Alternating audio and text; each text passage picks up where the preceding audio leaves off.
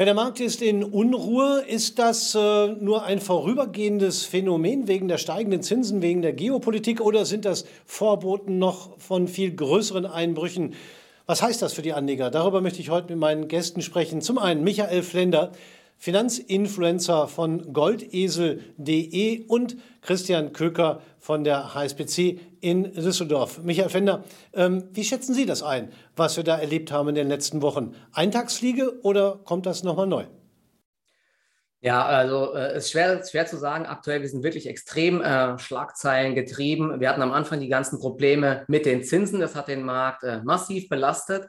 Ich glaube, das läuft so langsam aus. Der Markt hat das eingepreist. Jetzt kommen noch die geopolitischen Probleme hinzu. Aber ich glaube, auch das wird den Markt nicht äh, nachhaltig beeinflussen. Und ähm, ich gehe davon aus, dass wir dann im Laufe des Jahres wieder ein bisschen Stärke gewinnen. Vor allen Dingen auch im Tech-Sektor, denn dort gab es ja teilweise massive Kursverluste und die sind äh, meiner Meinung nach auch ein bisschen teilweise zu übertrieben.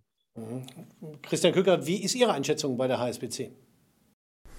Ja, also grundsätzlich glauben wir schon, dass das äh, erste Halbjahr jetzt im Jahre 2022 weiterhin sehr volatil bleiben wird, dass es holprig bleiben wird. Die von Ihnen angesprochene Nervosität äh, wird sicherlich nicht vom einen auf den nächsten Tag verfliegen. Und ähm, wie Herr Flender schon sagte, newsgetrieben, das heißt, man ist doch schon sehr sensibel auch im Hinblick auf Nachrichten, die ja vielleicht eher negativ zu werten sind. Da reagiert man momentan deutlich weniger gelassen, als wir das im Jahr 2021 gesehen haben, als wir fast gar keine Rücksätze an der Börse hatten. Momentan werden doch viele negative Nachrichten sehr, sehr sensibel aufgenommen. Und deswegen glaube ich, dass wir doch noch eine Zeit lang mit einer gewissen Nervosität leben werden müssen, bevor es dann wieder, ich sag mal, äh, den gewohnten Gang an der Börse vielleicht dann wieder äh, zu sehen sein wird. Lange Jahre kannten wir ja fast nur eine Richtung, nämlich nach oben, Michael Flender. Und äh, bei Ihnen als Finanzinfluencer haben Sie natürlich auch ganz, ganz viele Tausende von sehr jungen Anlegern, die das vielleicht noch nie erlebt haben. Wie fallen denn da die Reaktionen aus? Ja, ganz genau, das haben Sie richtig gesagt. Also da merkt man schon, ähm, letztes Jahr war es wirklich so, es gab jedes Mal beide Dip, wurde belohnt und es ist jetzt seit neuestem wirklich so, dass viele Leute verzweifelt sind teilweise. Die Stimmung ist komplett umgeschlagen und viele wissen auch gar nicht mehr, was sie machen wollen. Ich habe auch jetzt ganz viele Zuschriften bekommen immer und Nachrichten, was soll ich machen? Soll ich jetzt doch alles liquidieren? Soll ich mein Geld jetzt noch retten? Also da merkt man schon, dass die Stimmung komplett sich gewandelt hat. Letztes Jahr hieß es immer nur, immer kaufen, kaufen, kaufen. Ja, und jetzt, ähm, ja, die, die, Leute sind teilweise wirklich verzweifelt. Ne? Und ich versuche da so ein bisschen gegenzusteuern und zu sagen, im Endeffekt, das das gibt es alle paar Jahre mal wieder. Und das, was wir jetzt nach Corona gesehen haben, war eine Sondersituation und es waren teilweise komplette Übertreibungen, auch in ganz vielen Hotstocks, die natürlich von jungen Leuten auch gerne gehandelt werden. Und dass hier jetzt äh, Luft abgelassen wird oder teilweise auch Blasen platzen, das gehört leider auch dazu. An der Börse gibt es eben dann doch nichts geschenkt am Ende. Ja, eine Erfahrung, die andere natürlich auch schon gemacht haben. Christian Köcker, Sie haben ja viele, äh, die gerade auch im Trading-Bereich aktiv sind mit ähm, gehebelten Zertifikaten. Ähm, wie ist denn da die Reaktion? Äh, sind die das relativ gelassen oder sind da auch einige überrascht? Ja, anders als äh, Michael Flender haben wir nicht so einen intensiven Austausch mit den Anlegern, sondern sind als Produktanbieter natürlich ein wenig äh, distanziert an der Stelle und äh, können das anhand der Anfragen, die bei uns äh, eintrudeln, natürlich auch ein bisschen versuchen äh, dran zu fühlen und auch natürlich an den, an den Reaktionen, die wir selber dann auch einfach in bestimmten Foren verfolgen. Ähm, man muss eben schon sehen, dass die Handelsaktivität weiterhin auf einem sehr hohen Niveau ist, sowohl was äh, den Erwerb von äh, Optionsscheinen angeht, die weiter auf steigende Kurse setzen, als auch, dass es eben phasenweise äh, zu sehen ist, dass wir eben auch große Aktivitäten haben in Optionsscheinen, die auf fallende Kurse setzen. Das heißt, ähm, man merkt eben auch, dass der eine oder andere dieses, diese beiden Bewegungen an der Börse durchaus auch beginnt als gleichberechtigte ja, Aggregatzustände dann auch äh, zu verstehen. Und ähm, gemessen daran, dass die Handelsumsätze eben weiterhin sehr, sehr hoch sind, auch verglichen mit dem letzten Jahr, kann man also jetzt bei uns nicht feststellen, dass da ein Abkehr von der Börse stattgefunden hat, sondern dass man sich vielleicht jetzt auch etwas anders positioniert, dass vielleicht auch dann da eine schnelle Lernkurve bei dem einen oder anderen auch eingesetzt zu haben scheint. Ähm, das ist also das, was wir von unserer Seite festhalten können, dass jetzt nicht ähm, die, die, Straßen leergefegt sind und alle Anlegerinnen und Anleger jetzt äh, vor Schreck äh, etwas ganz anderes machen, sondern weiterhin sehr, sehr aktiv sind. Es gibt natürlich auch einen Unterschied. Entschuldigung, Herr Flender. Ja, nee, das, äh, das ist ganz richtig. Das wollte ich gerade auch nochmal sagen, was der Christian Köker da gesagt hat. Also man muss da, glaube ich, schon ein bisschen unterscheiden. Es gibt auch viele Leute, die haben das jetzt verstanden, dass es so, wie es mal funktioniert hat, bis letztes Jahr, dass es so eben nicht mehr funktioniert und viele stellen auch so ein bisschen ihre Strategie in Frage. Teilweise sichern sich auch Leute dann äh, mit Derivaten ab, was ja auch mal Sinn ergeben kann. Ich merke aber immer noch, dass viele Leute, und das ist ja so ein großes Problem, die versuchen dann Verluste schnell wieder reinzuholen und äh, zocken dann auch mit Derivaten vorzahlen und sagen dann, okay, ich kaufe einen K.O.-Schein auf PayPal oder so und wette auf steigende Kurse oder auf Tesla das probieren weiterhin immer noch viele Leute und das geht halt ähm, sehr häufig schief. Aber klar, es gibt auch viele Leute, die daraus gelernt haben. Und das ist auch immer das, was ich sage. Ja, man muss äh, so Verluste auch mal verkraften, seine Strategie hinterfragen und dann, es gibt an der Börse eben jeden Tag neue Chancen und die kann man dann auch immer wieder wahrnehmen. Und ich glaube, vor allen Dingen nach so einem Rücksetzer, wenn Aktien 70, 80 Prozent verloren haben, dann stehen die Chancen auch gut, wenn es operativ gut läuft, dass es dann eben auch wieder aufwärts geht irgendwann. Das ist ein interessanter Hinweis. Ähm, Verluste erstmal verkraften. Ja, was heißt das genau? Es macht ja einen Unterschied, ob ich im Gesamtmarkt vielleicht 6 Prozent unter dem Höchststand bin oder ob ich eben Verluste von 60 bis 80 Prozent habe. Ähm, Gibt es da nicht auch den einen oder anderen, der einfach gerne das Handtuch schmeißen würde? Also was machen die konkret? Verkaufen die den Rest oder hoffen die, dass es wieder steigt? Ich glaube, da gibt es auch äh, verschiedene äh, Menschen ne, äh, mit Emotionen. Ein paar Leute haben mir auch schon geschrieben, sie schauen gar nicht mehr ins Depot rein und so weiter und äh, lassen das erstmal liegen. Je nachdem, was für Aktien man hat, kann es ja vielleicht sogar ganz gut sein, wenn der Markt teilweise extrem übertreibt. Es gibt auch ein paar Leute, die gesagt haben, ich habe wirklich keine Lust mehr oder was jetzt auch äh, sehr häufig zu beobachten ist, ich habe keine Lust mehr auf Tech-Aktien, jetzt äh, schwitze, switche ich um in Value-Aktien, weil die sehr viel stabiler sind. Ne? Und das ist äh, spannend zu sehen, das ist auch so ein bisschen Herdentrieb, die man erkennt, weil Leute halt immer den Trends hinterherlaufen, teilweise zu spät hinterherlaufen. Letztes Jahr wollten alle Tech-Aktien kaufen, Cloudflare, PayPal, Block und so weiter. Jetzt auf einmal ist das alles nicht mehr so toll, weil die gefallen sind. Und nachdem alles so stark gefallen ist, wollen jetzt viele Leute halt in den anderen Bereichen investieren. Ja? Und da muss man natürlich auch aufpassen, ob man nicht immer diese Trends viel zu spät wieder erwischt. Ne? Deswegen, das versuche ich auch immer so ein bisschen ähm, darzustellen, dass wenn viele Sachen dann in der Presse hoch und runter äh, besprochen werden, dass das dann eben an der Börse schon vieles vorweggenommen wurde einfach. Ne? Das ist ganz, ganz wichtig. Und Value ist natürlich ein großes Wort. Was heißt das konkret? Äh, Gibt es da eigentlich schon neue Aktien, die im Fokus gerade junge Anleger stehen?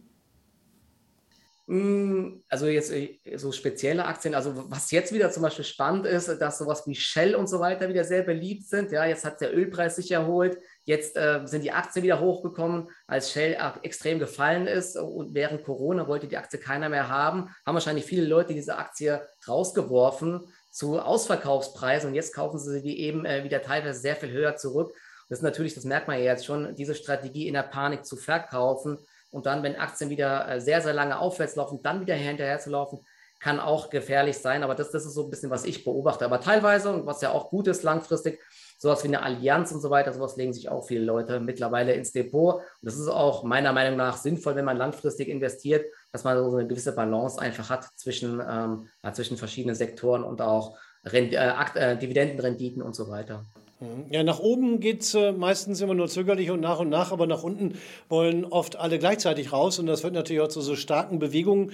Christian Köck, aus Ihrer Sicht, wie sollte man sich da als Trader verhalten, wenn man merkt, dass der Trend wechselt?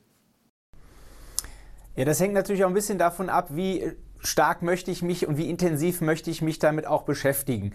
Also ein Umfeld, wie wir es jetzt in den letzten Wochen gesehen haben, seit Jahresbeginn oder auch schon teilweise seit November, ist natürlich für aktive Trader ich sag mal, ein Eldorado, weil es halt beinahe täglich Gelegenheiten gibt, teilweise ja sogar intraday die Richtungen wechseln. Äh, mit Eröffnung in, die US, in den USA geht es wieder in die andere Richtung beim DAX. Das sind natürlich sehr, sehr spannende Konstellationen, weil man dann eben auch Möglichkeiten überhaupt hat, in kurzer Zeit auch mögliche große Gewinne zu erzielen. Aber man muss halt hier ganz wichtig für sich erstmal auch festlegen, welcher Investmentstil, welcher Anlagestil passt denn eigentlich zu mir. Weil wenn ich eben in diesem Beispiel mal zu bleiben, ein Anleger bin, der auf einer Position vielleicht mal 60 Prozent verliert und dann für den im Grunde genommen die Konklusio ist, ich mache jetzt gar nichts mehr mit Wertpapieren, da muss man vielleicht dann auch fairerweise sagen, dann war der vorangegangene Schritt, eine so große Position in einem so risikoreichen Papier vielleicht aufzubauen, schon nicht der richtige. Also dann muss man sich vielleicht fragen, bin ich von meinem Naturell, bin ich von meiner Risikoaversion dafür geschaffen, sehr stark äh, ja, sage ich mal, fremdfinanzierte Unternehmen aus dem Tech-Wert äh, zu kaufen? Bin ich dann dafür geschaffen, möglicherweise mit hohen Hebeln Derivate zu handeln? Da muss man dann vielleicht eher sagen, nein. Also man muss sich eben ganz klar auch darüber im Klaren sein, dass es nichts ist, ähm, was man glorifizieren müsste, nur weil man jetzt halt ein Jahr ähm, besonders gut gelaufen ist, muss man das jetzt nicht versuchen, bei anderen, bei, wo das bei anderen geklappt hat, das zu versuchen, im nächsten Jahr zu kopieren, sondern jeder muss für sich den Investitions- und vielleicht auch Trading-Stil finden, ähm, der zu einem passt, mit dem man sich wohlfühlt, im Hinblick auch auf die Verlusttragfähigkeit. Und da sollte man dann vielleicht erstmal Schritt für Schritt sich rantasten, als, ähm, wie man so salopp sagt, auf einmal all in zu gehen und zu sagen, jetzt mache ich das mal. Ähm, denn dann äh, führt das eben eher zu, zu Reaktionen und zu Gefühlen, die vielleicht nicht so schön sind. Ja, also dazu will ich mal was ganz Interessantes sagen. Das ist ja das, äh, was so das Problem ist, in Anführungszeichen. Die Leute wurden konditioniert da, dahingehend, dass man immer belohnt wurde, wenn man äh, Aktien bei jedem kleinen Rücksetzer gekauft hat und Bewertungen haben eben auch keine Rolle mehr gespielt. Und das hat sich halt wirklich jetzt komplett geändert. Und du hast recht, es gibt wirklich solche heftigen Kursbewegungen aktuell. Problem ist halt nur einfach, die, äh, die kommen aus dem Nichts, die, die kommen durch Schlagzeilen über Twitter und so weiter man muss halt echt aufpassen, nicht äh, aktuell überrollt zu werden auf dem falschen Fuß erwischt zu werden. Also ich bin ganz ehrlich, ich zum Beispiel habe auch dieses Jahr große Probleme, hatte am Anfang einen großen Drawdown, weil ich nicht damit gerechnet habe, dass Aktien halt so stark fallen im, im Tech-Bereich und dass da gar keine Gegenbewegungen kommen. Und ja, wenn man da halt daneben liegt und gegebenenfalls halt zu große Positionsgrößen hat, zu hohe Gewichtungen, dann kann es halt echt richtig schlimm werden. Aber vielleicht noch ganz interessant, wer so einen Markt halt auch mal übersteht, der hat halt auch ganz, ganz wichtige Erfahrungen einfach gemacht und so ein Bärenmarkt oder zumindest in vielen Aktien haben wir ja heftige Bärenmärkte. Wer das übersteht, der ist ein richtiger Champion. Ne? Das heißt ja so, dass äh, Helden werden in Bärenmärkten geboren ne? und in einem Bullenmarkt kann halt jeder gewinnen. Ne? Das ist halt ganz klar. Wie, wie, gehen Sie denn dann selbst mit so einer Situation um? Also wie, wie haben Sie reagiert, als Sie merkten, es geht nach unten? Ich hatte erstmal sehr schlechte Laune über mehrere Tage, muss ich ganz ehrlich sagen. Und klar, dann, dann kriegst du halt auch Druck von allen Seiten. Und bei mir ist es natürlich auch so, man kriegt auch viel Feedback, dann wissen viele Leute natürlich alles auch besser im Nachhinein. Und das ist halt immer das, was du so beobachtest. Im Nachhinein ist immer alles zu erklären, aber bei mir ist halt der Vorteil, ähm, ich habe schon so viele Sachen miterlebt, also von der Finanzkrise über Griechenland, äh, fast pleite in Anführungszeichen, jetzt Corona und so weiter. Und da mein Vorteil ist, dass ich äh, so mit den Positionsgrößen so ähm, eher vorsichtig umgehe, kann ich eben auch solche äh, schlechten Phasen überstehen. Und ich meine, wenn man Unternehmen hat, die äh, operativ weiter Geld verdienen, da muss man auch ein bisschen, au, äh, ein bisschen aufpassen, dann äh, weiß man, dass zumindest bei diesen Aktien irgendwann auch mal eine Gegenbewegung kommt. Die fallen nicht jetzt auf Null, sondern äh, die können zwar heftige Rücksätze haben, aber der Markt übertreibt eben mal ganz gerne. Und da ist es dann bei mir aktuell so, insgesamt in dem Markt, dass ich dann eher ähm, jetzt versuche, in Schwäche hinein zu kaufen,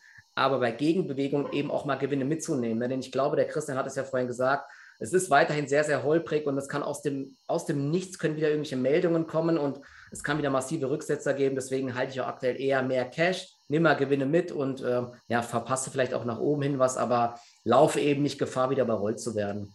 Ja, also diesen Spruch an Gewinnmitnahmen ist noch niemand gestorben, hat man lange nicht mehr gehört, aber jetzt. Äh ja, aber wirklich, ich glaube, das ist aktuell so eine Phase. Es gibt ja wirklich auch Phasen jetzt nach Corona, wo es heftige Trends nach oben gab. Da war das vielleicht falsch, zu schnell Gewinne mitzunehmen, aber aktuell ist es, glaube ich, schon nicht die schlechteste Idee, auch mal Gewinne mitzunehmen, einfach weil wir sehen es ja allein heute wieder. Am einen Tag heißt es, äh, es entspannt sich, die, die, Truppen ziehen ab, am nächsten Tag wird wieder das Gegenteil behauptet. Also man ist wirklich wie so eine Art Spielball einfach und da macht es halt auch mal Sinn, Gewinne mitzunehmen. Ja, diese viel zitierte äh, Rotation von den Growth, den Wachstumsaktien zu den werthaltigen, den Value-Aktien, Christian Kücker, äh, erfordert sicherlich auch eine gewisse Reife der Anleger, weil der Zeithorizont sich dann ja auch verschiebt. Ähm, ist das etwas, was eben nicht von heute auf morgen sich bei den Anlegern ändert? Ja, also ich glaube, dass man die Anleger auch nicht allzu sehr unterschätzen darf. Wir haben natürlich jetzt viele junge Anleger, die dann vielleicht auch äh, Rat suchen oder sich informieren ähm, bei Angeboten wie von Michael Flender. Aber man muss natürlich sehen, dass das dass der Grad, der selbst, äh, mit dem man sich da selbst beschäftigt, bei diesen Anlegern jetzt auch viel, viel stärker ist, als das vielleicht vor einigen Jahren gewesen ist, weil die Angebote auch viel, viel leichter auf verschiedenen Wegen zugänglich sind. Ich glaube schon, dass die dann auch mitbekommen haben, dass jetzt eben diese Sektorrotation dann äh, stattgefunden hat von den Growth-Aktien in die Value-Aktien und ähm, ich glaube, dass man das dann auch relativ schnell ähm, auch bei uns auch unserem Produktangebot feststellt. Also wir hatten, ist, bei uns ist natürlich der DAX das populärste Underlying, der populärste Basiswert, auf den sich die meisten unserer Zertifikate und Optionsscheine beziehen. Aber es gab dann eben auch Phasen, in denen der Nasdaq 100 dem, dem, dem DAX dann diesen Rang abgelaufen hat. Und natürlich merkt man jetzt so auch, dass dann so ein bisschen wieder so eine Gegenbewegung stattfindet und äh, auf einmal auch wieder äh, Werte im Fokus stehen, wie wir eben schon gehört haben, wie Shell, aber vielleicht auch mal wieder wie eine Lufthansa. Ja, also dass auch dann, ich sag mal, die etablierten Geschäftsmodelle wieder interessant werden. Also auch die Reagibilität der Anleger ist gar nicht äh, so schwach ausgeprägt, muss man sagen. Die realisieren das schon und versuchen dann eben auch auf diesen Trends ähm, aufzusetzen. Und ähm, deswegen kann ich da sagen, ähm, ist das der, der Grad derer, die da sehr informiert an die Sache rangehen, aus meinem äh, Perspektiv, aus, aus meinem Blickwinkel hier schon relativ groß. Nun könnte man ja sagen, jemand, äh, der äh, jahrelang Spaß daran hatte, in Aktien wie Delivery Hero reinzugehen oder auch andere, die fulminante Wachstumsraten hingelegt haben, ähm, den kann man jetzt nicht unbedingt gleich mit einer Allianz-Aktie locken, ähm, Michael Fender. Äh, oder, oder entdeckt man jetzt auch, dass man mit solchen, Anführungsstrichen, eher langweiligen Aktien vielleicht auch ein bisschen mehr äh, Drive reinbekommen kann, indem man Hebel einsetzt? Gibt es äh, Leute, die das machen? Genau, das sowas mache ich persönlich auch da mal ganz gerne. Also das ist vielleicht ganz wichtig. Also so Derivate äh, können auf jeden Fall ein sinnvolles Instrument sein. Was ich teilweise halt beobachte, ist, äh, wie gesagt, dass selbst bei einem volatilen Basiswert, der sowieso schon 10, 20 Prozent am Tag teilweise schwankt, dort noch einen Hebel jetzt äh, zu nehmen, das ist meiner Meinung nach wirklich zu viel des Guten. Das geht meistens auch nicht gut. Klar, die Leute wollen vielleicht auch Verluste wieder schnell reinholen und so, aber das ist halt so eine Strategie, die in der Börse ganz gefährlich ist. Man sollte sich lieber erstmal damit abfinden, Verluste gemacht zu haben und dann neu überlegen. Aber klar, äh, sowas wie eine Allianz oder eine RWE, sowas dann gehebelt ähm, zu handeln, weil hier Aufwärtstrends entstanden sind, das kann Sinn machen. Das machen auch viele mittlerweile. Das habe ich auch schon beobachtet. Ähm, und ich selbst, wie gesagt, das macht das auch. Das kann eine gute Strategie sein. Vielleicht entdeckt der eine oder andere ja auch das Mittel der Absicherung. Ähm, das lässt sich doch eigentlich auch äh, jederzeit ganz gut umsetzen, Christian Köker. Was muss ich da wissen? Ja, tatsächlich muss man ja sagen, dass gerade diese volatilen Aktien, die Sie auch schon angesprochen haben, ähm, aufgrund dieser hohen Schwankungen ja dann auch ein besonders attraktives Investment sind für Teilschutzzertifikate. Also wir haben jetzt ja sehr viel über Trading oder kurzfristige Investitionen gesprochen, aber gerade diese volatilen Aktien ähm, bieten sich ja dann auch an, möglicherweise als Basiswert für Anlagezertifikate, die dann eine, ich sag mal, Seitwärtsrendite in Aussicht stellen und mit einem sehr, sehr großen Risikopuffer versehen sind. Also wir haben jetzt, gestern habe ich noch ein längeres Gespräch geführt mit einem Vermögensverwalter über Tesla, der gesagt hat, naja, Tesla, das ist jetzt eine super Story gewesen, aber ich habe ein bisschen ähm, Sorge, dass die Aktie jetzt auch mal irgendwie nach unten wegbricht.